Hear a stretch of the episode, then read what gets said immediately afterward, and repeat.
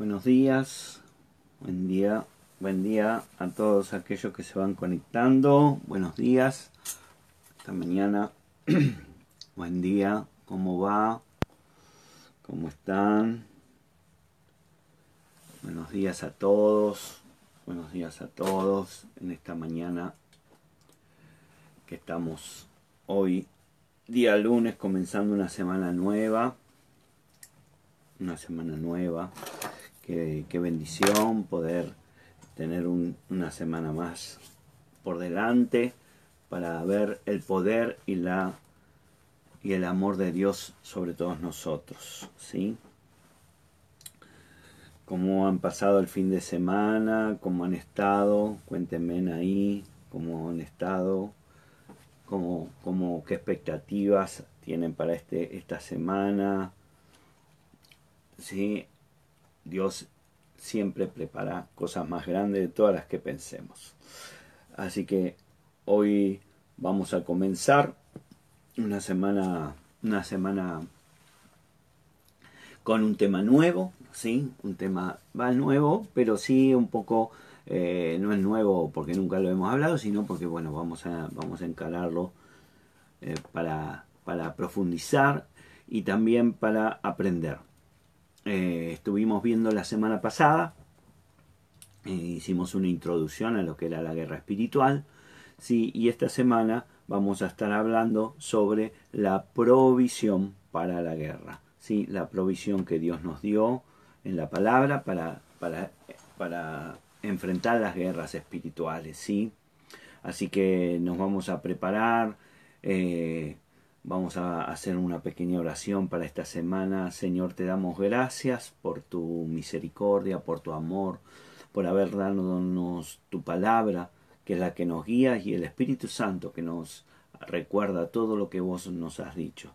Señor, guía mi boca para que mi boca sea tu boca, mis palabras sean tus palabras y todo lo que pueda soltar en esta semana pueda bendecir a todos los que nos escuchan y a aquellos que nos escucharán más adelante. Señor, te doy gracias en el nombre de Jesús. Amén. Gracias, Señor. Bueno, vamos a empezar hablando sobre la provisión para la guerra. Básicamente vamos a estar hablando toda esta semana de lo que es la armadura espiritual que habla que habla en Efesios 6 eh, el apóstol Pablo. Pero antes que eso, sí, quiero, quiero dar una pequeña introducción y ir poniendo algunos temas sobre, sobre la mesa, digamos así, para ir, ir eh, comprendiendo, ir eh, eh, enriqueciéndonos con la palabra. ¿sí? Dios, Dios, a ver, empecemos con esto. Dios nos ha provisto a todos, a todos, con todo lo que necesitamos para que la palabra, ¿sí? la palabra se cumpla en nuestra vida. Eso es algo que tenemos que tener claro. Dios nos provee, Dios nos dice lo que nos va a dar, Dios no, no, nos, nos eh, profetiza lo que Él quiere darnos y también nos da las herramientas para poder lograr que esa palabra se cumpla en mi vida. Dios nunca da nada y dice, bueno, ahora arréglensela ustedes como puedan, sino al contrario, siempre eh, Dios eh, da provisión. Y esto es algo que tenemos que tener claro, porque muchas veces abrimos nuestra bocota y decimos, no sé por qué Dios me abandona, no me da nada o lo que sea. Y en realidad eh, está todo en la palabra, lo que tenemos que hacer es, es estudiarla, leerla, vivirla sobre todas las cosas. Como Dios ha hecho todo, también el enemigo en este tiempo está trabajando más que nunca, creo, ¿sí? Y esa es un poco la señal de los últimos tiempos, ¿no? Es, es aquello que la palabra, el Señor nos habla y nos dice el tercer día, habla del tercer día, el tercer día es justamente esto que, que estamos eh, hablando, que son los últimos tiempos. Yo no, no me gusta ser apocalíptico, viste, esa gente parece que todo se viene abajo, el mundo viene abajo, todos. No, no me gusta ser eh, así tipo apocalíptico porque creo que eso eh, no creo que, no, no es que no va a existir, ni va a haber, ni, ni todo lo que dice la palabra se va a cumplir, se va a cumplir, pero no es el fin. El fin eso es solamente una transición y, y si nosotros nos focalizamos solamente en eso, pareciera como que ese sería el fin, entonces es el fin del mundo, chao, no, no hay más nada, no, no, no, no queda más nada, bueno. Y, y esa es lo que es la gente apocalíptica. Ahora la palabra sí habla de algo que es lo que quiero por hoy como poner como introducción, habla de lo que se llaman los dolores de parto. ¿sí? Y, Mateo, ¿sí? Mateo, en el Evangelio de Mateo, lo describe Sí, el Señor Jesús nos advierte algo ahí y, y, y, de lo que va a ocurrir en los últimos tiempos. ¿sí? Así que te invito a que busques en Mateo 24, ¿sí? del versículo 7, vamos a leer, hasta el 13, y veamos lo que el Señor nos habla de, de estos últimos tiempos, las señales antes del fin. Eh, lo titula a veces las Biblias, eh, esos títulos que le ponen. Y dice, dice esto, ¿sí? versículo 6 eh, en adelante, capítulo 24, 6 dice, y habréis de oír de guerras y rumores de guerra, cuidado, no os alarméis, porque es necesario que todo esto suceda, pero todavía no es el fin.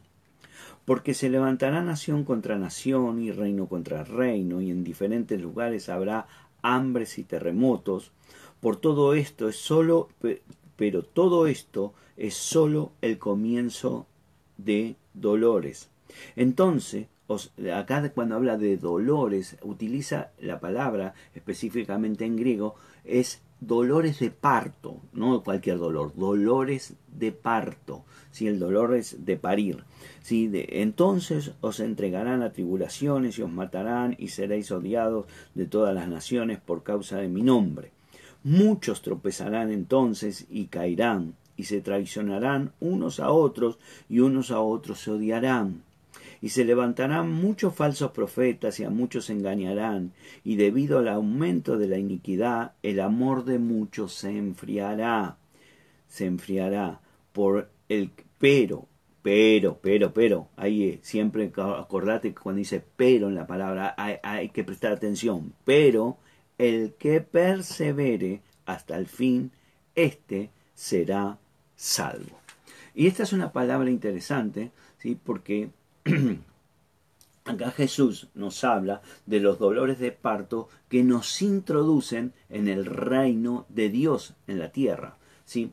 Una de las características del reino de Dios es que nadie, y esto es una característica que tenemos que tener claro, nadie puede convertirse en un miembro si antes no nació.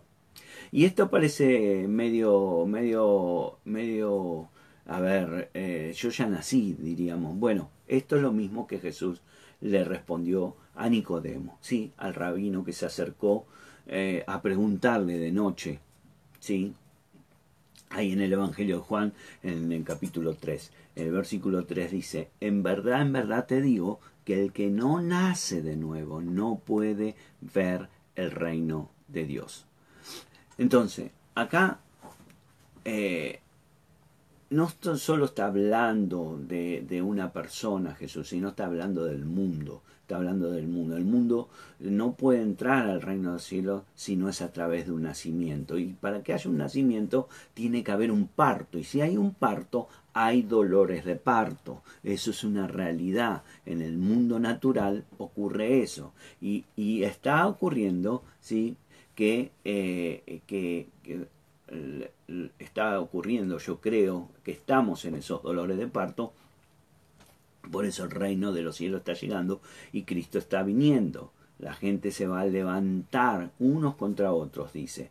Eh, ahí la palabra que utiliza en griego es etnos, sí, que se refiere a conflictos étnicos en los cuales todos en esta en este último o en la en el último tiempo del siglo XX nos hemos visto hemos visto cómo se pelean unos contra otros. Si si los judíos contra los árabes los musulmanes contra los los, los católicos y, y, son peleas permanentes de etnias, ¿sí? Eh, ahora el, el, mundo del Hezbollah contra, contra Estados Unidos y, y todas esas peleas eh, que se están levantando son guerras políticas, digamos así, que es lo que se dice de reino contra reino, ¿sí? donde va a haber hambrunas, donde va a haber enfermedades, terremotos, ¿sí? y dice que los cristianos serán perseguidos y odiados por todas las naciones. Muchos, dice, caerán, dice la palabra, y, y también dice que van a dejar, va, eh, eh, o sea, se enfriarán, dejarán, lo que básicamente quiere decir es que dejaremos la fe de lado, sí, dejaremos lo que creemos, sí, dejaremos nuestros principios, algún, algunos cristianos, no dice todos, sino dice algunos, sí, algunos seguirán a falsos profetas, sí. Eh, eso es básicamente lo que está hablando y creo que lo que dice es el desprecio ¿sí? de la palabra, o sea, abandonar la palabra. ¿sí? Y eso hace que el, amor, el amor, ¿sí? la fe de los cristianos se enfríe. ¿sí? finalmente, que creo que es lo más importante acá, el, el versículo 13 dice, pero el que persevere hasta el fin, este será salvo.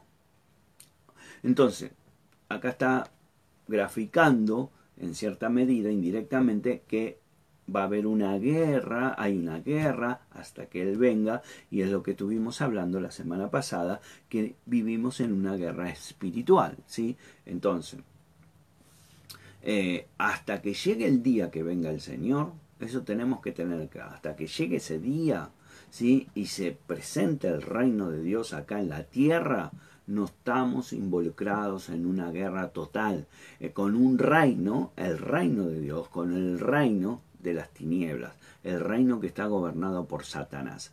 Y ese, como dijimos, hablamos, eh, es un reino espiritual, ¿sí? no es un reino de con cuerpo, sino es espiritual, ¿sí? y la sede, digamos, de Satanás, donde está en el segundo cielo, donde está peleando con los ángeles de Dios y que eh, se grafica o se proyecta acá en la Tierra en el campo de batalla que dijimos que es donde es en la mente de los hombres, en la mente de los hombres. ¿Te acordás de eso? Repasalo, si no, en las charlas de la semana pasada y, ahí eh, se te aclara más. Si no las viste, te aconsejo que las veas. ¿Cómo hace esa guerra Satanás? Dijimos que hace construyendo fortalezas ¿sí? que nos pone prejuicios, incredulidades en nuestra mente. ¿Para qué? Para evitar que podamos recibir las buenas nuevas, el Evangelio, el Evangelio de Cristo, la palabra de Cristo.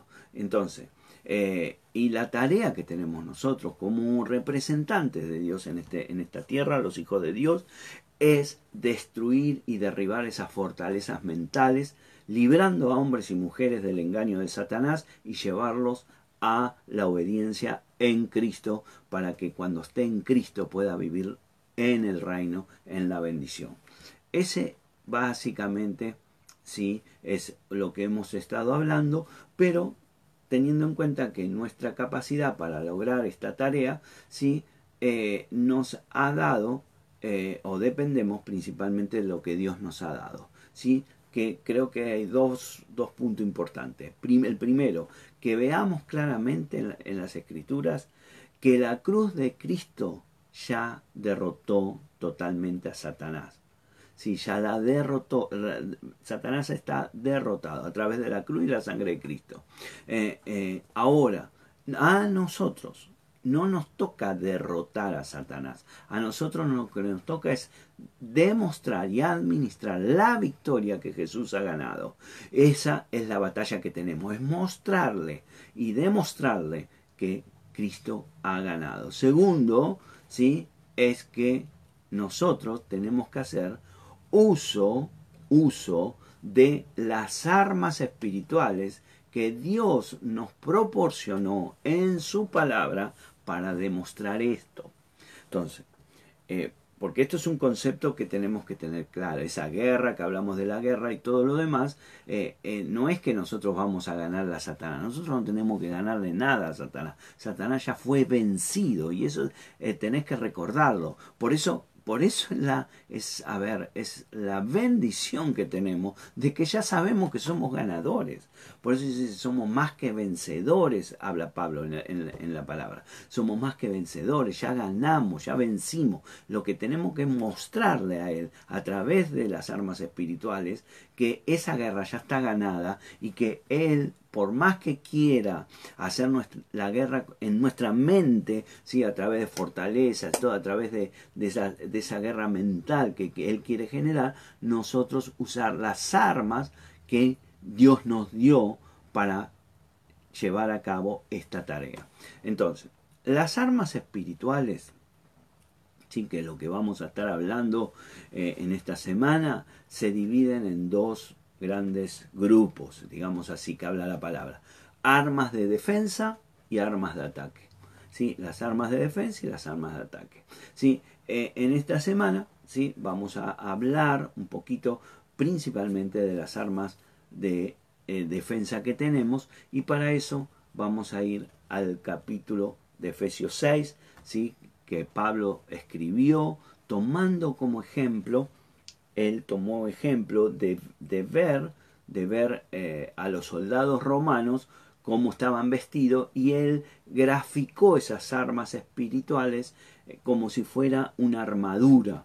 Por eso eh, eh, lo hace de, esa, de esta forma, porque él miraba a los romanos y decía, bueno, están vestidos con una armadura y todo lo demás, entonces él lo llevó al mundo espiritual y no escribió en la carta de los Efesios, capítulo 6, versículo 10, vamos a leer desde ahí. Dice, por lo demás, hermano, eh, por lo demás, fortaleceos en el Señor y en el poder de su fuerza, revestíos con toda la armadura de Dios para que podáis estar firme contra las insidias del diablo. Porque nuestra lucha no es contra sangre y carne, sino contra los poderes del mundo de las tinieblas, contra los huestes espirituales de maldad en las regiones celestiales. Por tanto, tomad toda la armadura de Dios, para que podáis resistir en el día malo, habiéndolo hecho todo, estad firmes. Estad pues firmes, ceñidos vuestra cintura con la verdad, revestidos con la coraza de la justicia, y calzados los pies con el apresto del Evangelio de la paz, en todo tomando el escudo de la fe, con lo que podráis apagar todos los dardos encendidos del maligno. Tomad también el yelmo de la salvación y la espada del Espíritu, que es la palabra de Dios. Y acá Pablo hace toda una descripción, que es lo que vamos a, estar hablando esta semana, ¿sí? de lo que él eh, eh, habla de, o grafica cuáles son las armas que Dios nos dio para esta guerra que estamos hablando y desarrollando.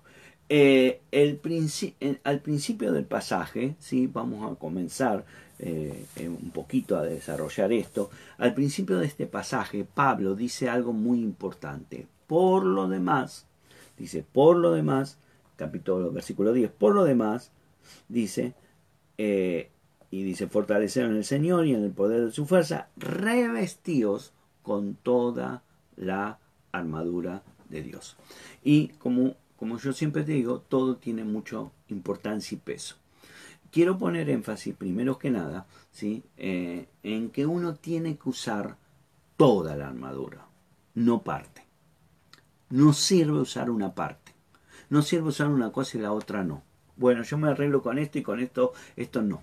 No, la armadura está claro en la palabra que la palabra que dice ahí, revestidos con toda la armadura nosotros tenemos que tomar la palabra tal cual Dios nos da, no hacer nuestra versión. Nuestra versión de, bueno, más o menos, un poquito, eh, hagamos un, un intento. No, no. Dice, revestidos de toda la armadura de Dios, toda, completa. Esto tiene que quedarte claro, y, porque está claro en la palabra. ¿sí? A veces eh, vos me habrás escuchado hablar, que yo comento, digo cada tanto, hablo que las palabras son importantes, que las, porque las palabras son de Dios, o sea, para nosotros pueden parecer palabras comunes que usamos todos los días, pero en la Biblia tienen el peso espiritual de la palabra que es palabra de Dios. Entonces tenemos que darle la importancia que tiene a cada palabra, ¿sí? Y, y, ver por qué Dios pone eso, por qué hace esa aclaración, por qué dice toda la armadura. Él podría decir, bueno, pónganse la armadura, pero él dice toda, toda está diciendo. Entonces, empecemos ahí. Lo primero que quiero poner como ejemplo en esto de las palabras eh, nosotros encontramos que dice por lo demás, ¿sí? Por lo demás, por lo demás. Eh, ¿qué, ¿qué, está diciendo en, este en estas palabras? ¿Por qué Pablo pone, a través del Espíritu Santo, pone por qué, por lo demás? Por lo demás está haciendo referencia a eh, los versículos que están ahí, en esa que hablamos, que dice nuestra lucha no es contra sangre ni carne, sino contra principados, potestades, contra poderes del mundo de las tinieblas, contra los huestes celestiales de maldad de las regiones celestiales. Eh, entonces, es porque estamos involucrados en esta lucha de vida o muerte con las fuerzas espirituales malignas del reino de Satanás, que no debemos, nos debemos a nosotros mismos ¿sí? en la palabra, en lo, que requiere de nosotros, a ponernos toda la armadura. Por eso tenemos que ponernos toda la armadura, porque vamos a pelear contra las fuerzas malignas del reino de Satanás. Necesitamos para hacer eso usar toda la armadura.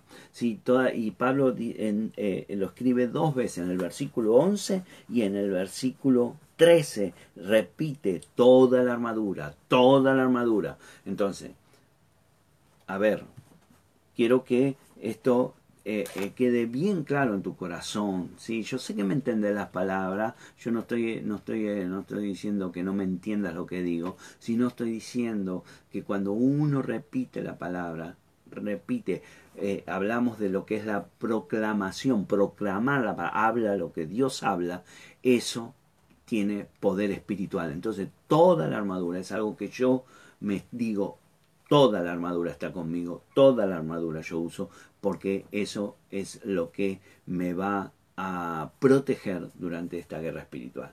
Eh, eh, en el versículo 13, Pablo da eh, también otro punto otra razón por qué tenemos que usar. Dice, para que podáis resistir en el día malo y habiéndolo hecho todo, estar firme vuelvo a decir, para que podáis resistir en el día malo y habiéndolo hecho todo, estar firme. Quiero que prestes atención, porque Pablo cuando, cuando está hablando dice, para que podáis resistir. O sea, está dando la idea o, o la forma ¿sí? de que el día malo va a llegar. No es que dice, por ahí, quizás en algún momento, algunos, por alguna causa, o porque no sé qué, o porque hiciste no sé qué cosa, vas a pasar un día malo. No, todos vamos a vivir, y, cuando dice lo que está hablando de que todos vamos a vivir, está hablando de los hijos de Dios, los creyentes, los cristianos. No está hablando de otra, porque esta carta es para los cristianos. Entonces, eh, está hablando de nosotros, los que creemos en Dios. Llegará el día malo, por eso tenemos que prepararnos, por eso tenemos que estar bien con Dios, por eso tenemos que cumplir la palabra eh, y estar en orden con Dios, porque el día malo va a llegar y para que podamos resistirlo, para que podamos pasarlo, para que podamos afrontarlo, va a ser que, dice, habiéndolo hecho todo, estar firme. O sea, cuando yo uso toda la armadura, ese día voy a poder estar firme, ese día no me va a voltear, ese día no me va a destruir, ese día no me va a separar, no me va a enfriar, no me va a hacer nada de lo que dice en los versículos anteriores, porque yo voy a estar usando toda la armadura.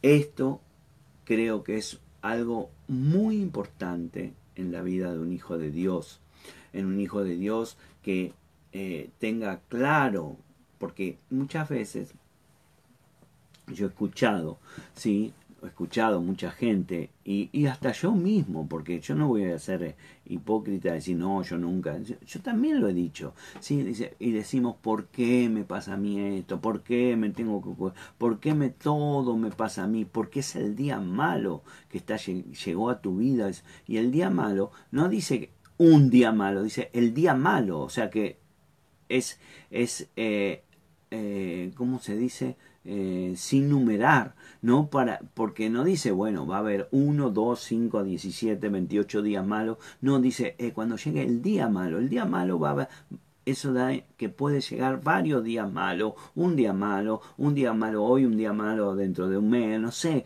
entonces tenemos que estar preparados, entrenados, estar de acuerdo a la palabra, porque eso va a llegar y cuando llegue debemos estar listos. ¿eh? Ese, ese momento va a ser un momento donde cada uno va a tener que enfrentar la fuerza de Satanás, la fuerza del mal, que van a venir a tu día, van a venir en tu, a tu vida y en ese día a desafiar tu fe, a desafiar todo lo que crees, a desafiar a todo lo que dijiste a todo lo que vos, cuando vos decís, eh, decís, yo confío en el Señor, bueno, va a venir a desafiarte esa palabra, va a venir a desafiarte y va a generar oposición y va a generar problemas que se van a desatar en tu vida en contra tuya. Sí, y cuando vos decís, yo, yo, yo, no sé, todo lo puedo en Cristo, bueno, va a venir a desafiarte esa palabra, va a venir a ver si tu fe realmente, el enemigo va a tratar de, de, de generar fortalezas, de generar, generar incredulidad en tu vida, generar situaciones. ¿Y qué vamos a hacer en el día malo? Lo que Dios dice, lo que Dios me está recomendando. Me voy a poner toda la armadura, toda la armadura, todo el arsenal lo voy a usar, lo voy a poner porque Él va a venir en contra mía, ¿sí? Eh, y, y, eso eh, es una, podríamos decir, eh, que nosotros lo vamos, o algunos lo estamos viviendo, lo hemos vivido y lo viviremos nuevamente, porque eso hasta que no venga Cristo va a seguir ocurriendo. Entonces, Pablo deja en este sentido algo bastante claro, para mí por lo menos, y que quiero expresártelo, creo que eh, eh, nos vamos, no hay una opción de decir, bueno, yo no quiero pasar por el día malo, yo no quiero, yo me voy por acá, yo voy a hacer esto, yo voy a hacer lo otro. El día malo va a llegar, siempre va a llegar. Yo, esto, esto me, siempre me recuerda, me recuerda, sí, a la parábola que Jesús habla de dos hombres que construyen sus casas. ¿Te acuerdas esa parábola que dice que hay dos hombres que construyen su casa, que uno lo hace sobre arena y otro lo hace sobre la roca. Y esto es interesante porque lo que está haciendo, lo que está marcando, eh, es cada uno construye sobre los cimientos que tiene. O sea, por eso eh, eh, Pablo decía, yo pongo el fundamento, que es la palabra, y otro construye. Entonces uno tiene que saber que si quiere construir su vida espiritual, tiene que primero que nada elegir en los cimientos donde va a construir. Porque dependiendo de los cimientos es cuánto voy a poder levantar, crecer, no es lo mismo, todo lo hemos visto, todo lo conocemos, esto ya lo hemos hablado, pero es importante repetirlo. Si uno va y va a construir una casa de un piso es una cosa, pero si uno va a construir un edificio de 20 pisos, los cimientos son diferentes. Vos lo ves cuando ves una construcción que en un edificio Cuanto más agujeros hacen para abajo para poner cimientos, quiere decir que más van a ir para arriba. Y es lo mismo en la vida espiritual. Cuanto más yo quiero eh, construir mi vida, más alto quiero llegar, tengo que construir fuertes cimientos. Y acá lo que representa en esta parábola el Señor, el cimiento de la arena y el cimiento que construye sobre la roca. ¿Qué pasó? Eh, eh, el necio construyó sobre arena y el sabio construyó sobre piedra. Cuando vino las dificultades, una casa se cayó y otra casa permaneció. Y si vos te fijás, y, prestas atención a esto, eh, no hubo diferencia en, en las dos casas, las dos casas tuvieron que pasar la misma prueba. El viento, la lluvia, la tormenta, la inundación, todo lo pasaron las dos casas igual, porque las pruebas son iguales para todos. Lo que cambia, a veces creemos que las pruebas son diferentes.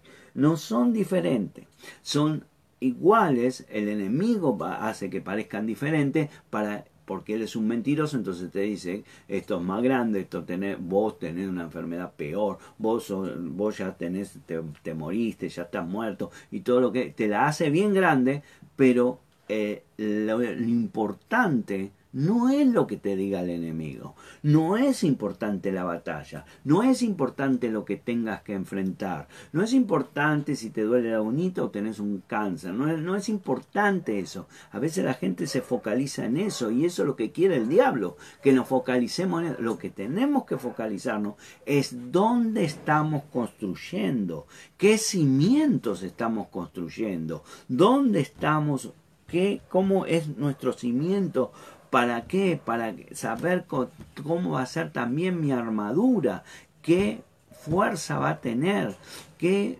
eh, eh, eh, qué, potencia o poder va a tener. ¿sí? Entonces, las pruebas van a venir. Nos guste o no nos guste, van a venir. En ninguna parte, no lo he leído, ya la vino algunas veces, y en ninguna parte me dice, he encontrado un versículo que me diga, qué bueno, ahora sos hijo de Dios, toda tu vida será color de rosa. En ningún lado está, no existe eso. No, a la gente dice, bueno, yo, yo quiero, no quiero tener problemas. Los problemas los vas a tener porque si sos hijo de Dios, vas a tener una guerra. No un problema, vas a tener una guerra.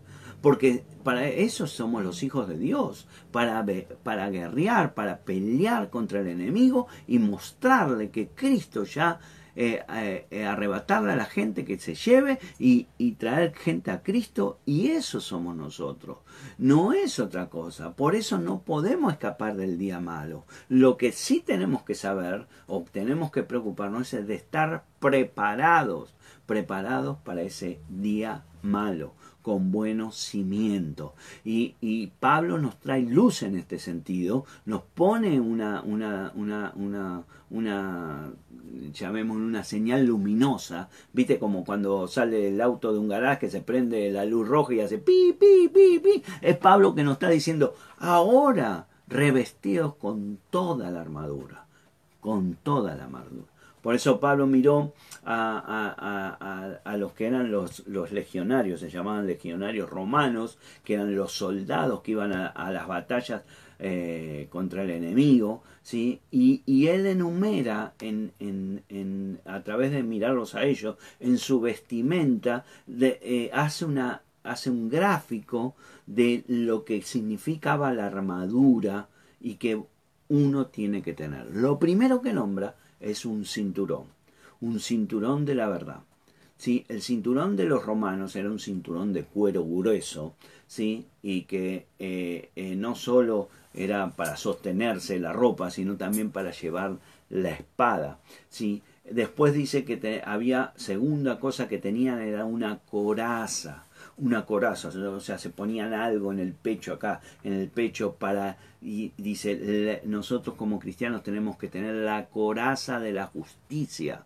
Si lo tercero dice zapato, calzado, ¿sí? Eh, sandalia, en realidad los romanos usaban sandalia, dice, eh, pero es el calzado con el apresto del Evangelio de la paz. Con, con la presencia del Evangelio de la paz. Lo cuarto dice el escudo de la fe el escudo de la fe. Tenían un escudo, el romano tenía un escudo que era un arma defensiva para el escudo, y después dice que tenía eh, el yelmo, ¿sí? el casco, ¿sí? un casco, que Pablo lo dice el casco de la salvación. Y lo último que tenían era su espada. La espada del Espíritu, dice Pablo. ¿sí? Ahora, sin estas, estos seis puntos, ¿sí? Que, hablamos, el cinturón de la verdad, la coraza de la justicia, el calzado con el apresto de la paz, el escudo de la fe, el yelmo de la salvación y la espada del Espíritu, es lo que vamos a desarrollar en esta semana. Vamos a hablar de cada uno de ellos, qué es y qué significa en el mundo espiritual y a través de la palabra, qué es lo que tenemos que hacer nosotros para usar toda esa armadura ante la guerra del enemigo. Sí, algo, algo, algo ahí bastante curioso, ¿no? Si se quiere, en cierto sentido, sí, es que para la espalda, ¿sí? o sea, la espalda, toda la parte de atrás del soldado, no hay nada, no hay nada. ¿sí? No hay ninguna, ninguna, no nombra ninguna arma, ¿sí? Y de esto voy a hablar eh, eh, eh, ya llegando para el, fin de semana, ¿sí? Para el viernes, digamos. voy a hablar de esto. Así que mañana vamos a empezar a ver, vamos a estar viendo estas armas de Dios, ¿sí? Que Él nos dio. Y, y a medida que vayamos viéndola, que vayamos estudiándola, que me gustaría que vayas meditando en ella, que no solo me escuches, sino que leas la palabra, que investigues, que veas a ver las cosas, ¿sí? y, veremos que, que, lo que, por qué Pablo dice que usemos toda la armadura, ¿sí? porque cuando vos usas toda la armadura estás protegido desde la coronilla hasta los pies, ¿sí? porque tenés toda la armadura, ¿sí? y, y aunque parezca o aparezca, mejor dicho, aunque aparezca eh, el día malo, ¿sí? aunque aparezca el día malo, nosotros estaremos protegidos en el nombre de Jesús. Así que espero que esta es una pequeña introducción ¿sí? Eh, para, para, para, lo que vamos a ir hablando. ¿sí? Eh, me gustaría que leas, leas los dos pasajes que te di, ¿sí? el de Mateo 24, ¿sí? el de Efesios 6 los puedas eh, leer, meditar y empezar a pedirle al Espíritu Santo que te empiece a guiar y que te empiece a dar revelación, porque eso es lo que tenemos que hacer todos. Yo creo que, bueno, hoy estamos, en cierta medida, creo, cuando habla de un día, no está hablando solamente de un día cronológico, sino está hablando un día, es una temporada. Yo creo que estamos en, en una temporada mala, ¿sí? el enemigo está más que furioso, está tratando. Eh, eh, el otro día, el otro día que salimos a hacer eh, mandados con la pastora, acá por lo menos en Caballito, yo no sé si está por todos lados, pero donde están haciendo una obra muy grande, ponen esos cartelones en, en, las chapas que cierran ¿no? la obra todo un cartelón gigantesco, sí, pero gigantesco, que debe valer fortuna, debe valer fortuna porque no son baratos, sí, que decía derecho a, derecho a abortar.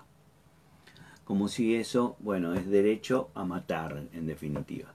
Entonces, ahí nos damos cuenta que en esas pequeñas cosas, ¿sí? que, que aparecen, parecen significativas así de golpe, pareciera como que, que bueno, está bien, está poniendo contra el aborto, la ley contra el sí, no, pero eso es bien satánico, porque lo que está diciendo es yo tengo derecho a matar. Y como hijos de Dios tenemos que ser defensores de la vida, tenemos que ser defensores de los principios de Dios.